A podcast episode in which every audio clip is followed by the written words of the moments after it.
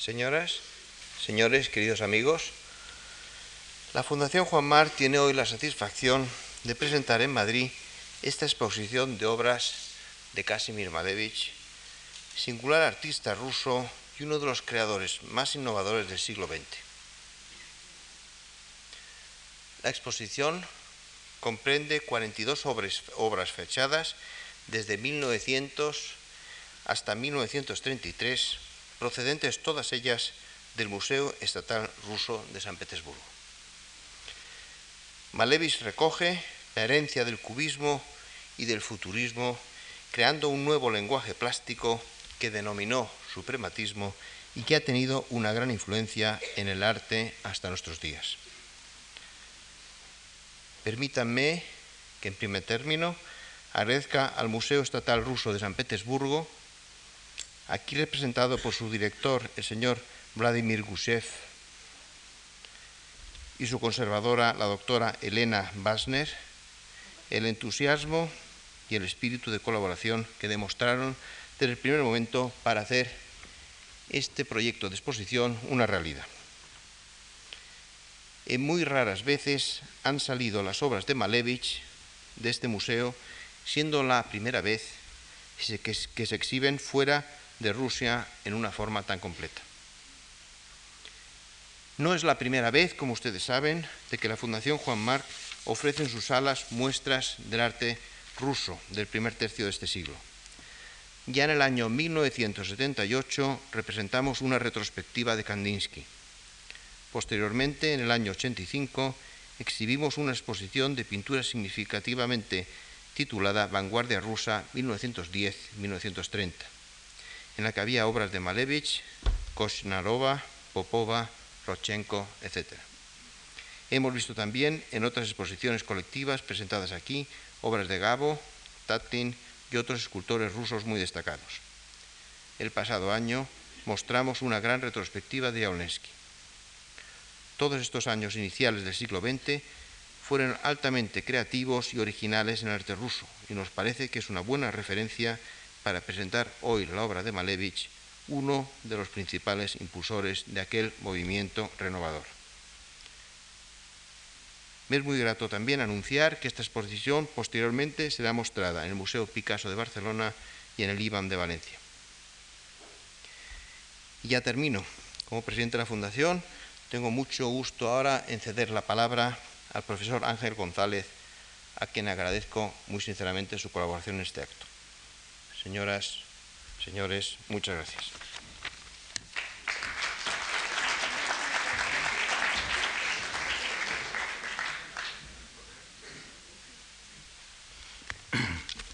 Buenas tardes a todos y gracias en primer lugar a la Fundación por, por esta invitación.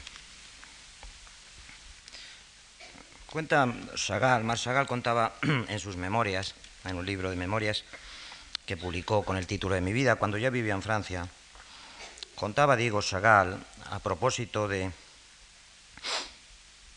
una escuela nacional de bellas artes que por mandato de Lunacharsky el que fuera comisario de cultura de los soviets, eh, había fundado Chagall en Vitebsk el año 19, en 1919, contaba Diego Chagall lo siguiente. Bastaba con que alguien expresara un deseo para que enseguida le invitara a ser profesor en mi escuela. Uno de ellos, a quien había nombrado director, se pasaba el tiempo enviando paquetes a su familia paquetes de, comida, imagino, en aquellos tiempos difíciles. Otra, profesora, se divertía flirteando con los comisarios de la ciudad, aceptando de buen grado sus favores. Un tercer profesor, que vivía en la propia academia, se rodeaba de mujeres presa de un misticismo supremático. Esto escribe al cabo de los años, esto escribía al cabo de los años Sagal en sus memorias recordando aquel 1919. Un tercer profesor que vivía en la propia academia se rodeaba de mujeres presa de un misticismo supremático.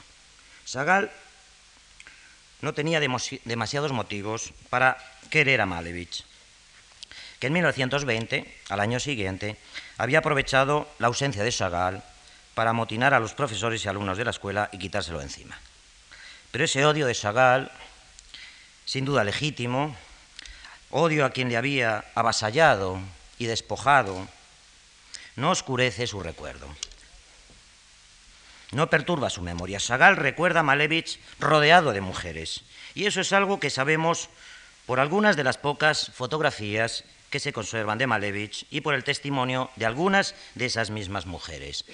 También Vera Efremovna Pestel lo recordaba rodeado de mujeres en 1916, Popova, Udalkova, Kareznikova y ella misma, la Pestel.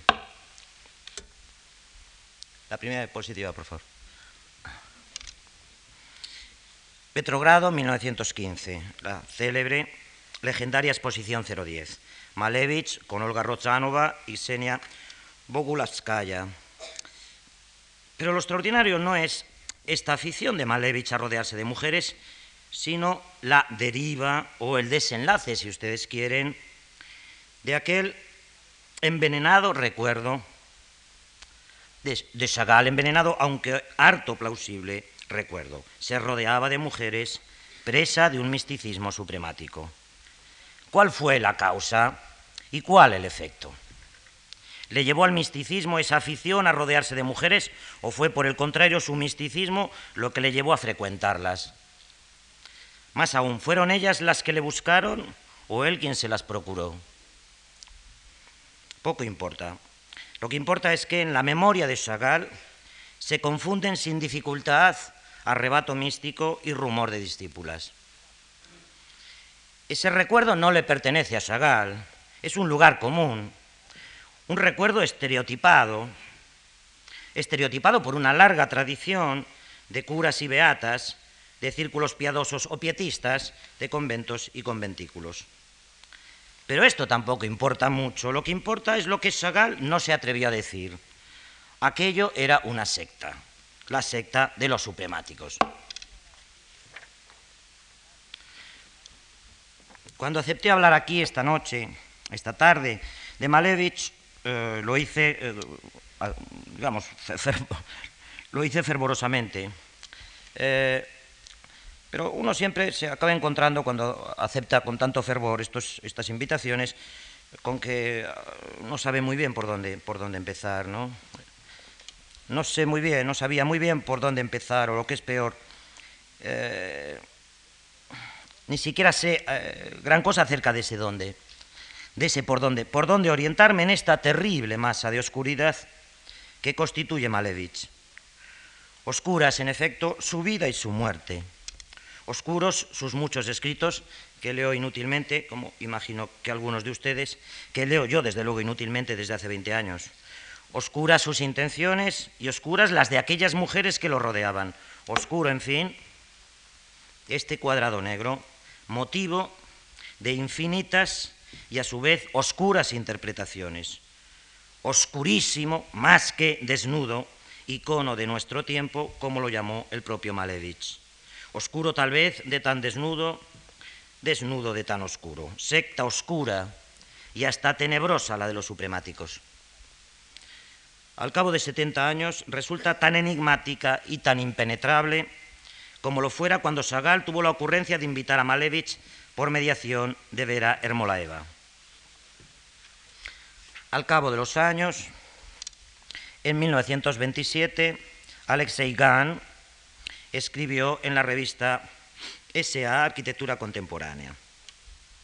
1927, lo repito. Entre nosotros decía Gahn, nadie escribe sobre Malevich. Probablemente porque nuestros más notorios estudiosos del arte no se atreven a decidir qué es lo que quiere expresar su famoso cuadrado negro sobre fondo blanco. Si la descomposición de la burguesía o, por el contrario, el ascenso del proletariado. Queridos camaradas, concluya Gahn, por aquí no vamos a ninguna parte. El propio Malevich se resistió a ese proyecto de recuperación de la experiencia figurativa del suprematismo por parte de algunos constructivistas en una carta enviada a la misma revista, la revista S.A.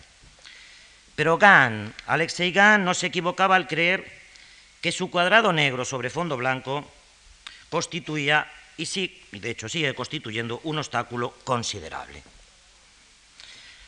Por otra parte, ¿quién podría fiarse de un tipo que ha pintado algo que nadie es capaz de desentrañar? Las interpretaciones del cuadrado negro han cambiado desde entonces y se han vuelto tan oscuras, aunque seguramente no tan numerosas como las que tienen por objeto el gran vidrio de Duchamp. Pero por ingenuo que pueda parecerles a ustedes esta, esta tarde el dilema de los estudiosos soviéticos de los que Gana hablaba con mal disimulada ironía, por aquí no vamos a ninguna parte, queridos camaradas, los términos de ese dilema siguen siendo muy pertinentes, porque algo tal vez comienza o algo acaba con este enigmático cuadrado negro. O dicho de otro modo, el, enigma del cuadrado negro sobre fondo blanco consiste en la ocultación de un movimiento, ascenso, no sé si ascenso o caída. Más aún, consiste en la supresión de cualquier presunción de orientación en el territorio mismo del enigma, que vendría a ser como uno de esos cuentos infantiles de nunca acabar. Llevaba razón Alexei Gan, por aquí no vamos a ninguna parte. Y no vamos porque el cuadrado negro ha sido probablemente concebido para cortarnos el camino y dejarnos suspensos para siempre en su presencia. En su presencia. ¿Y si ese precisamente fuera el único secreto que encierra? Yo no digo que no, pero sí les puedo decir que la solución de un secreto constituye a veces un secreto incomparablemente mayor que el secreto mismo, que el, que el secreto presuntamente desentrañado. ¿A dónde quería llegar Gahn? A Gahn, desde luego, los motivos de Malevich no le preocupaban, solo le interesaban sus resultados. Contaba con estos resultados para reanimar el ya declinante constructivismo soviético. Pero los, problemas de Gahn no son los nuestros, ni eran probablemente los de Malevich. Un camino que rodea el cuadrado negro no parece un buen camino.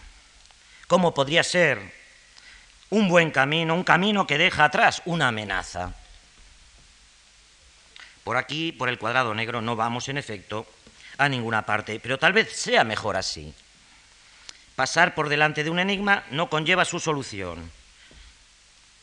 No implica solución alguna, diga lo que diga el oportunismo leninista. Algo comienza o algo acaba. El dilema de los estudiosos soviéticos le hace completa justicia a la evidente oscuridad del, cuadrado negro sobre fondo blanco. Digamos que lo vieron, como decía aquel Rodríguez, discípulo de Juan de Mairena, con una claridad perfectamente tenebrosa. Cuando el sol se pone, acaba el día o comienza la noche.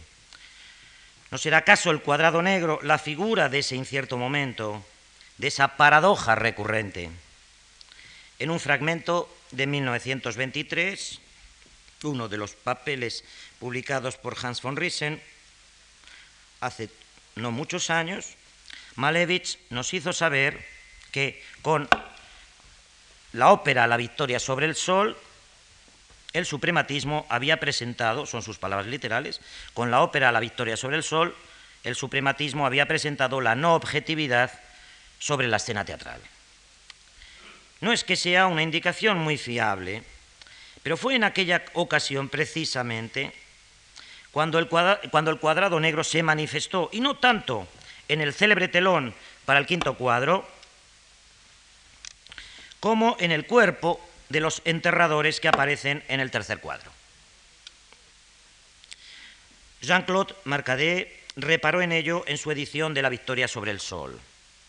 Y reparó asimismo en la analogía, creo que incontestable, entre ese eclipse del, Sol celebrado por esta ópera de Matiusin y Krusonik y el eclipse de las cosas, este eclipse de las cosas que el propio Malevich evocó al año siguiente con su eclipse parcial en Moscú o eclipse con Mona Lisa, que pueden ver en esta exposición y creo que por primera vez porque este cuadro estaba apartado de la circulación. Yo mismo no he podido proyectarles más que una diapositiva en blanco y negro. El sol ha sido derrotado y con él las cosas que el sol hacía visibles.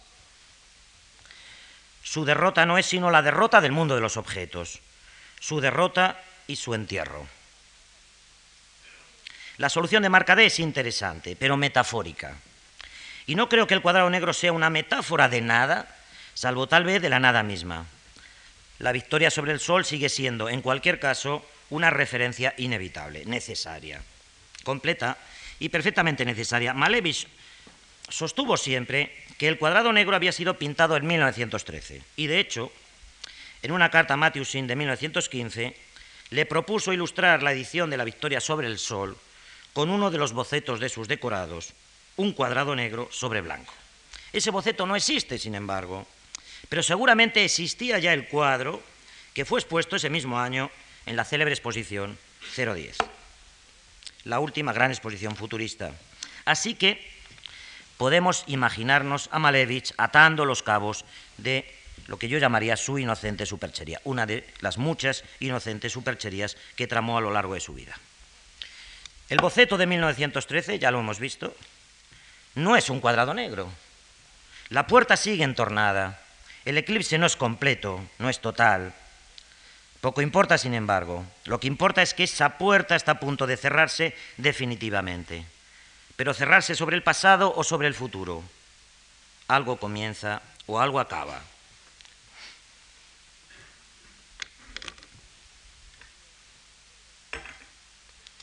Manfredo Tafuri volvió sobre el problema en 1979 en un artículo titulado, un artículo muy brillante, titulado Formalismo y vanguardia entre la NEP y el primer plan quinquenal, es decir, entre la nueva política económica y el primer plan quinquenal. Decía Tafuri en este artículo del 79, escribía, la victoria sobre la materia, objetivo de Malevich a partir de 1915, es la búsqueda de una dimensión otra, dice Tafuri entre comillas, que permite abrir ventanas en el espesor del sujeto, como ya es evidente en el retrato de Ivan Kliun de 1911 y asociar íntimamente la aspiración de futuro a la búsqueda melancólica de los orígenes, libres todavía de toda contaminación. Hasta ahí, Manfredo Tafuri.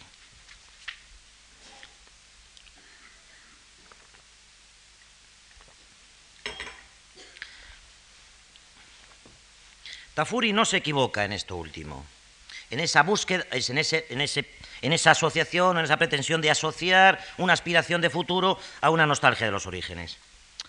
Pero Tafuri, de hecho, vuelve a rodear el escándalo del cuadrado negro. Y puesto que Tafuri habla de ventanas abiertas en el espesor del sujeto, de ventanas evidentes, no sería impertinente replicar a Tafuri que a partir de 1915 precisamente no hay en la pintura de Malevich por dónde asomarse a ese paisaje original poblado de campesinos eternos, como dice el propio Tafuri, que él, el propio Malevich nos había mostrado antes de la guerra y aparece de nuevo a partir de 1928. ¿A dónde da la negra ventana del cuadrado negro? ¿Qué es lo que vemos en este oscuro espejo? Ventana, he dicho, espejo, y por qué no pizarra o bandera. Pizarra para escribir, no se sabe qué, o algo ya olvidado. Bandera desplegada hacia no se sabe dónde. Las metáforas se nos oscurecen. Por aquí tampoco vamos a ninguna parte. Oscuro sumidero de interpretaciones, el cuadrado negro no es solo un escándalo crítico, es también y antes que nada una escandalosa paradoja del ya de por sí paradójico proyecto de Malevich el paso, el episodio más oscuro del suprematismo, su más negra encrucijada. Porque si el suprematismo consiste en la emancipación del color, como el propio Malevich ha proclamado en numerosas ocasiones, la preeminencia simbólica, más que cronológica del cuadrado negro en la secta de los supremáticos, resulta harto difícil de explicar, salvo que fuera para ellos algo semejante a lo que es la cruz para los cristianos. a la vista de una sencilla cruz de madera o de metal o pintada en un muro, ¿quién que no sepa nada de ello podría imaginar que allí fue colgado y muerto un dios? Muchos pueblos se han escandalizado de que los cristianos quisiéramos conciliar caridad y sacrificio. Pero una cosa es el escándalo de la cruz y otra muy distinta su enigmática figura. Como ha dicho Ernest Jünger, la fuerza y la presencia de la cruz son mayores cuando el crucificado ha sido descendido de ella. Y más adelante dice, o dice, en realidad, a través de, a través de Bloch. Bloch, escribe Jünger, que en su época percibía con, con asombrosa agudeza los signos y las figuras, dice en uno de sus diarios íntimos que la forma de la cruz se habría realizado en la historia de cualquier manera. Si a Cristo se le hubiera decapitado, se veneraría la empuñadura en cruz de la espada. Si se le hubiera lapidado, habría caído con los brazos en cruz. Creo que algo así ocurre con el cuadrado negro. No sabemos qué es lo que evoca su figura, pero fuera lo que fuera, nos parece inevitable. El hecho de que nada sepamos con certeza de su origen, o el hecho escandaloso, sin duda, de que no cuadre muy bien con lo que sabemos de quienes se reconocían en su figura, no lo hace mucho más, no lo hace mucho más misterioso.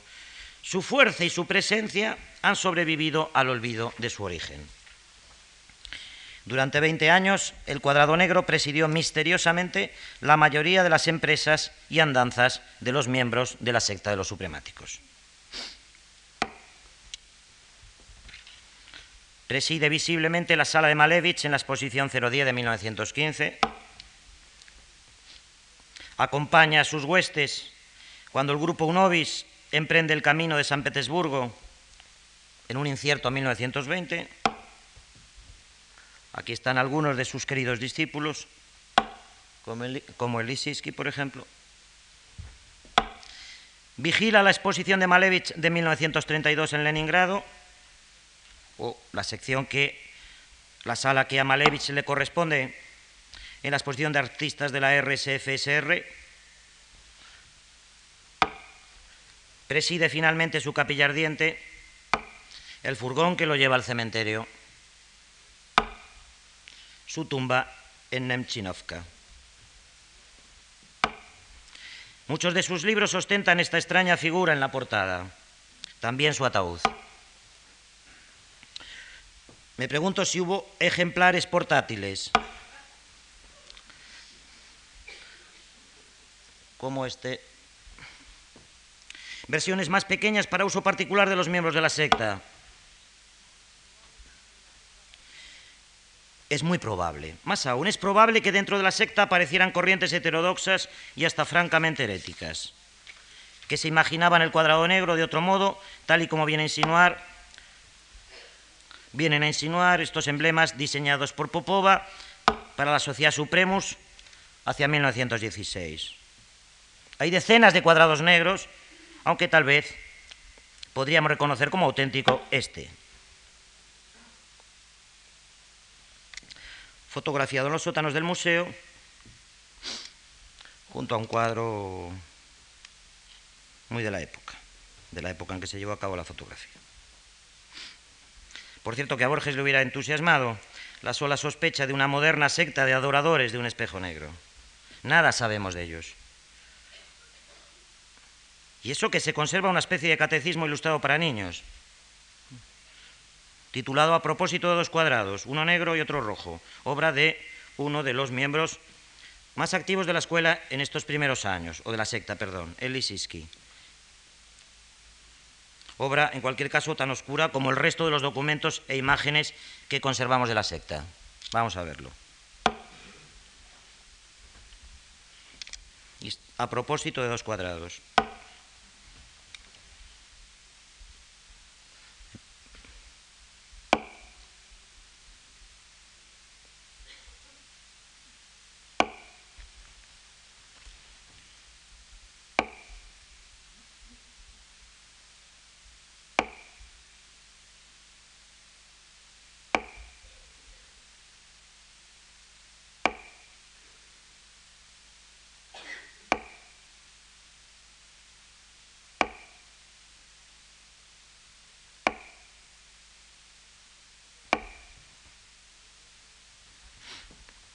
Con todo, yo diría que lo más desconcertante de la transmisión del cuadrado negro es su transformación en marca al pie de algunos de los cuadros que Malevich pintó poco antes de su muerte, allá por 1932 o 33. cualquiera tomaría estas marcas por una especie de firma o de sello, pero ¿cómo podría haber dado en tan poca cosa, haber caído tan bajo aquel poderoso signo que había presidido el proyecto supremático y presidió obsesivamente la muerte de Malevich? Su escala es engañosa y tanto más intrigante cuanto que estos cuadros finales, retratos de sus amigos por lo general,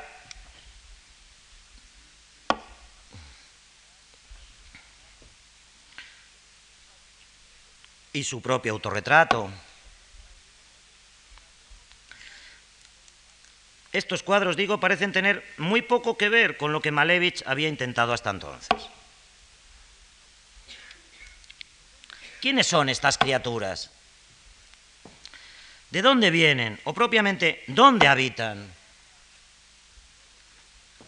¿Son prototipos de una nueva raza o sencillos habitantes de algún lugar que no es el nuestro?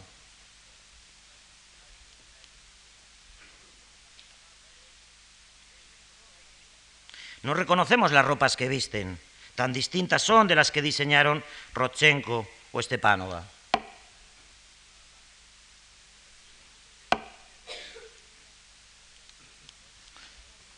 Campesinos en su mayoría tienen un aire ausente, más que distante. Tan ausente que muchos ni siquiera poseen un rostro, ni boca, ni nariz, ni ojos, ¿Para qué los querrían si no pueden vernos? Algo me dice que hemos llegado al país de los supremáticos. Como si Malevich, antes de morir, no se hubiera resignado a su ausencia. Nostalgia del origen, como diría Tafuri, nostalgia en cualquier caso del origen de su propia pintura. Hay cuadros de campesinos que los especialistas no aciertan a fechar. No saben muy bien si son de 1907 o de 1927. La sospecha de que estas criaturas de rostros borrosos o ausentes pertenezcan al país de los supremáticos, no pertenezcan, digo, al país de los supremáticos, sino al harto más probable país de los soviéticos, merece, sin embargo, alguna consideración.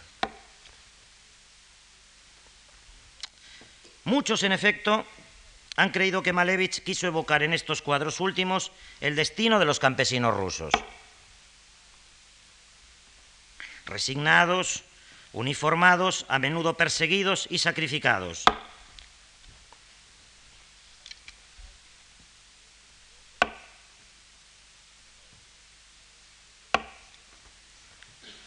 De acuerdo con el testimonio de un discípulo, este habría sido el último cuadro de Malevich. Reparen ustedes en esa, espada, ensangrentada. Pero ¿quién ha dicho que la muerte haya sido expulsada del país de los supremáticos? Allí también la muerte, como en Arcadia. Los últimos cuadros de Malevich no bastan ciertamente para averiguar si hemos llegado al país de los supremáticos o seguimos en el país de los soviéticos. Pero esta fotografía apenas admite dudas sobre el perfil del paisaje suprematista. Malevich la utilizó junto con otras que muestran puertos, puentes, carreteras y funiculares para hacerles ver a sus discípulos la diferencia que hay entre el mundo de los cubistas, el de los futuristas y el de los suprematistas. En el mundo de los suprematistas el desierto avanza. El desierto avanza hacia nosotros. Todo ese tinglado de puertos, de puentes, carreteras y funiculares que constituye el mundo suprematista y que nos llama. No es un mundo, no, no, no, todas esas cosas, todos esos, todos, todos esos objetos no están destinados a llevarnos a ningún sitio, están por el contrario destinados a traer algo. Las cosas nos llegan, nos llegan como la voz por el hilo telefónico. Es como si en vez de ir a alguna parte, alguien llegara de allí para llevarnos consigo. Mucho me temo que en eso los suprematistas apenas se distinguen de otras sectas revolucionarias, para quienes la Revolución de Octubre no fue tanto la demostración de la eh, siempre improbable pertinencia de la idea de progreso, no fue, digo, tanto la demostración de la pertinencia de la idea de progreso como una modalidad profana de lo que los teólogos han llamado tradicionalmente parusía.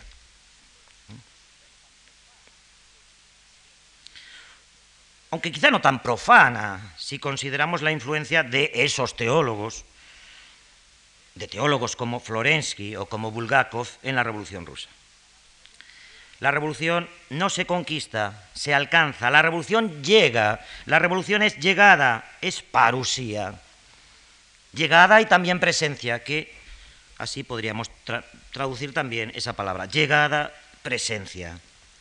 Alguien diría que esta concepción parusíaca de la revolución por parte de muchos poetas y artistas rusos se explica por el hecho de que en vez de conquistarla, se dejaron conquistar por ella. Quiero decir, los artistas, los poetas, muchos intelectuales, esos mismos teólogos. Pero esto no importa, yo creo que esto importa poco y desde luego importa mucho menos que la vigencia de la escatología en la teología ortodoxa. Y pienso sobre todo en un libro clásico, en un libro de Bulgakov, el más grande libro escatológico que se ha escrito en este siglo, La esposa del Cordero. Lo que importa es la influencia de esa teología en el arte ruso de vanguardia influencia institucionalizada a través del nombramiento del padre Pavel Florensky como profesor del Chudemas. Importa eso, e importa sobre todo la inversión de la perspectiva, inversión de la perspectiva predicada por el, por el propio Florensky en un artículo de 1919, la influencia de esa, de esa, de esa eh, concepción de la, perspectiva inversa en la práctica de muchos artistas rusos de vanguardia. Esta es una inversión excesiva. Eh, simplemente está. Si puede usted ponerla. Ahora les eh, explicaré un poco por encima qué es lo que el, el reverendo padre Florensky entendía por inversión de la perspectiva. Inversión de la perspectiva, que no es obviamente más que inversión de su dirección. Las cosas, en esta perspectiva inversa, regresan del horizonte de fuga tradicional, de aquello que en Occidente se llama horizonte de fuga. Las cosas vuelven, y vuelven incluso amenazadoras. A ver si. Porque había algunas imágenes un poco más amenazadoras.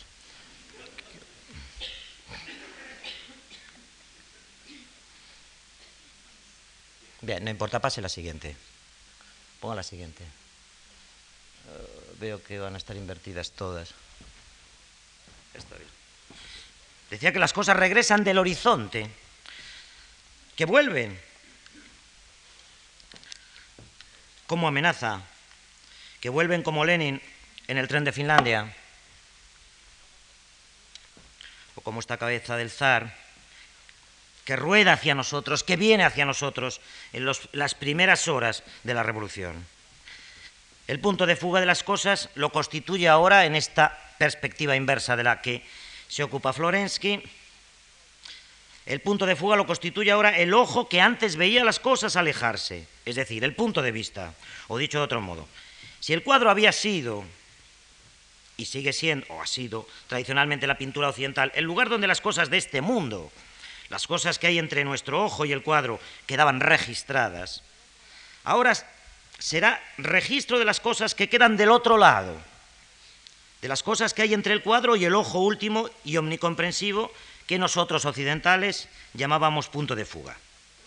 Ya no vemos las cosas, son las cosas las que se dejan ver, las que se nos muestran, las que se nos aparecen. El cuadro no es sección transversal de nuestra mirada, como se venía diciendo desde los tiempos de Alberti, sino sección de otra mirada que viene desde las profundidades donde todas las paralelas se encuentran.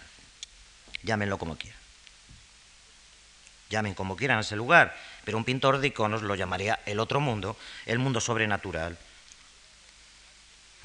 la casa de Dios y de sus ángeles y santos. Este cuadro invertido, este cuadro o esta obra de arte que se funda en la perspectiva inversa de Florensky, ya no nos necesita para existir. Sigue existiendo aunque dejemos de mirarlo. Esta inversión de la dirección de la mirada que funda el cuadro ha sido a menudo un simple argumento retórico para los constructivistas. Un modo de, involucrarnos en la parusía revolucionaria. Una modalidad agresiva de persuasión. Una figura propagandística de la llegada de este peculiar reino de los cielos que es la revolución a los ojos de Florensky.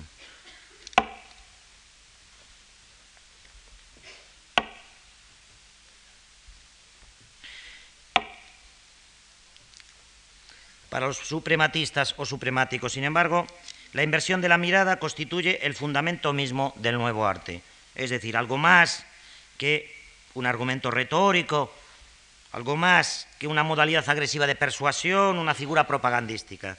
Constituye el fundamento mismo del nuevo arte, del arte suprematista. Un arte que no nos pertenece, porque es la mirada de otro, tan distante de nosotros como en el viejo, como en el viejo arte, lo estábamos de él nosotros, nosotros los que mirábamos el mundo, ese mundo que nos pertenecía. Otro arte, otra mirada, otro mundo, un arte radical e inversamente otro, diría yo, más que un nuevo arte, porque de nuevo, de nuevo en efecto tiene muy poco. Desnudo icono de nuestro tiempo, llamó Malevich a su cuadrado negro sobre blanco. ¿Y qué otra cosa sería un icono? ¿O serían los viejos iconos rusos, sino el testimonio de una mirada que no es la nuestra, sino la del mismo Dios? De ahí que Florensky considerara que la mejor demostración de la existencia de Dios fuera un icono, la Trinidad de Rublev, por ejemplo. El icono no es una ventana abierta en el muro y a través de la cual vemos el mundo y vemos incluso a quien lo hizo. El icono es una presencia que viene de muy lejos. Su luz no es de este mundo, a diferencia de las pobres luces con que lo iluminamos. De ahí que Florensky, en un célebre ensayo de 1918, El rito ortodoxo como síntesis de las artes, desaconsejara iluminar los iconos del mismo modo que los mundanos cuadros de los museos occidentales. Y de ahí también que los iconos no se claven a la pared, sino que cuelguen de ella o se lleven de un lado para otro. Una esquina es sin duda un lugar apropiado para un icono. También lo es la cabecera de un moribundo. Icono, pero no lo olvidemos, desnudo icono de nuestro tiempo, icono sin dueño. Malevich no acometerá, no cometerá el mismo error que los cristianos. No se apropiará sus iglesias y su Dios como hicieron los cristianos, con los templos y dioses de los paganos. A ese respecto decía Malevich, las cosas nuevas han de encontrar una forma nueva, pero ¿cuál? Resulta evidente que su cuadrado negro sobre fondo blanco no nos la enseña. Así que habremos de tomarlo como la negación de cualquier presunción de verlo y cualquier esperanza de que se muestre. Negación, pues, tanto de la perspectiva como de su inversión. Lo que sea el mundo suprematista nada tiene que ver con lo que hay de este lado del mundo, ni nada que ver tampoco con lo que se presume que pueda, que pueda verse del otro lado, sea Dios o como el propio Malevis proclamaba maliciosamente algunas de sus nuevas encarnaciones, el Estado o la fábrica.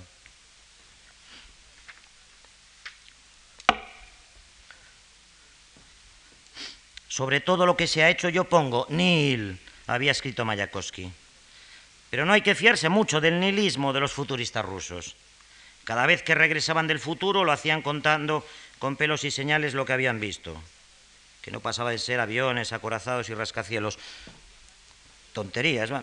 Solo Klevnikov volvió de allí hablando una lengua que ya, ya no era de este mundo, hablando Tsaum. El suprematismo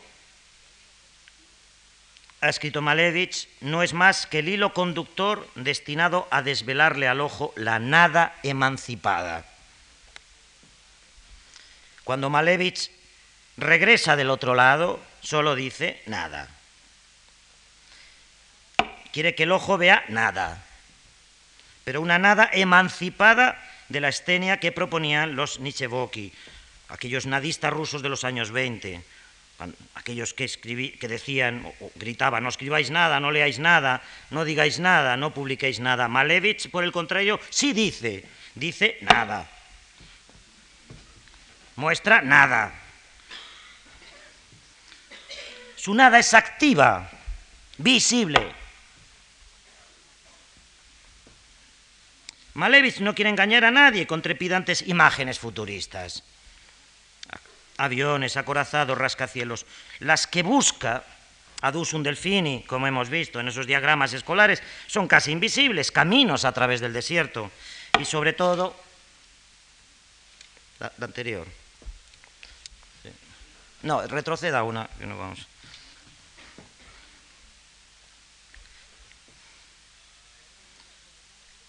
y sobre todo, decía, este cuadrado negro sobre blanco que lo acompaña hasta su muerte. Nada, pero nada realizada, nada llegada del otro lado, nada presente, nada abundante. Verdadero icono, aunque desnudo de instrucciones.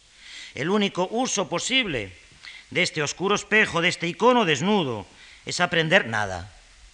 Iniciarse en la terrible evidencia de que su oscuridad no es el fin de nada, ni tampoco su principio un pintor español ocupado, un pintor español contemporáneo, ocupado como cualquier pintor digno de este nombre, en hacer visible. ¿eh?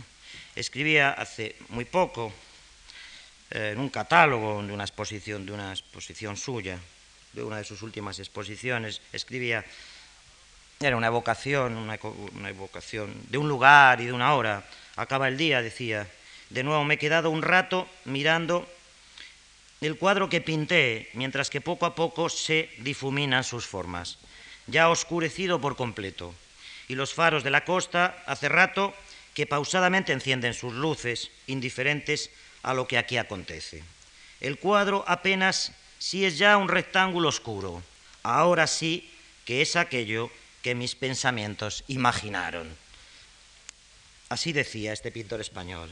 Imaginaos ahora, imaginaros ahora que amanece. Eso es todo.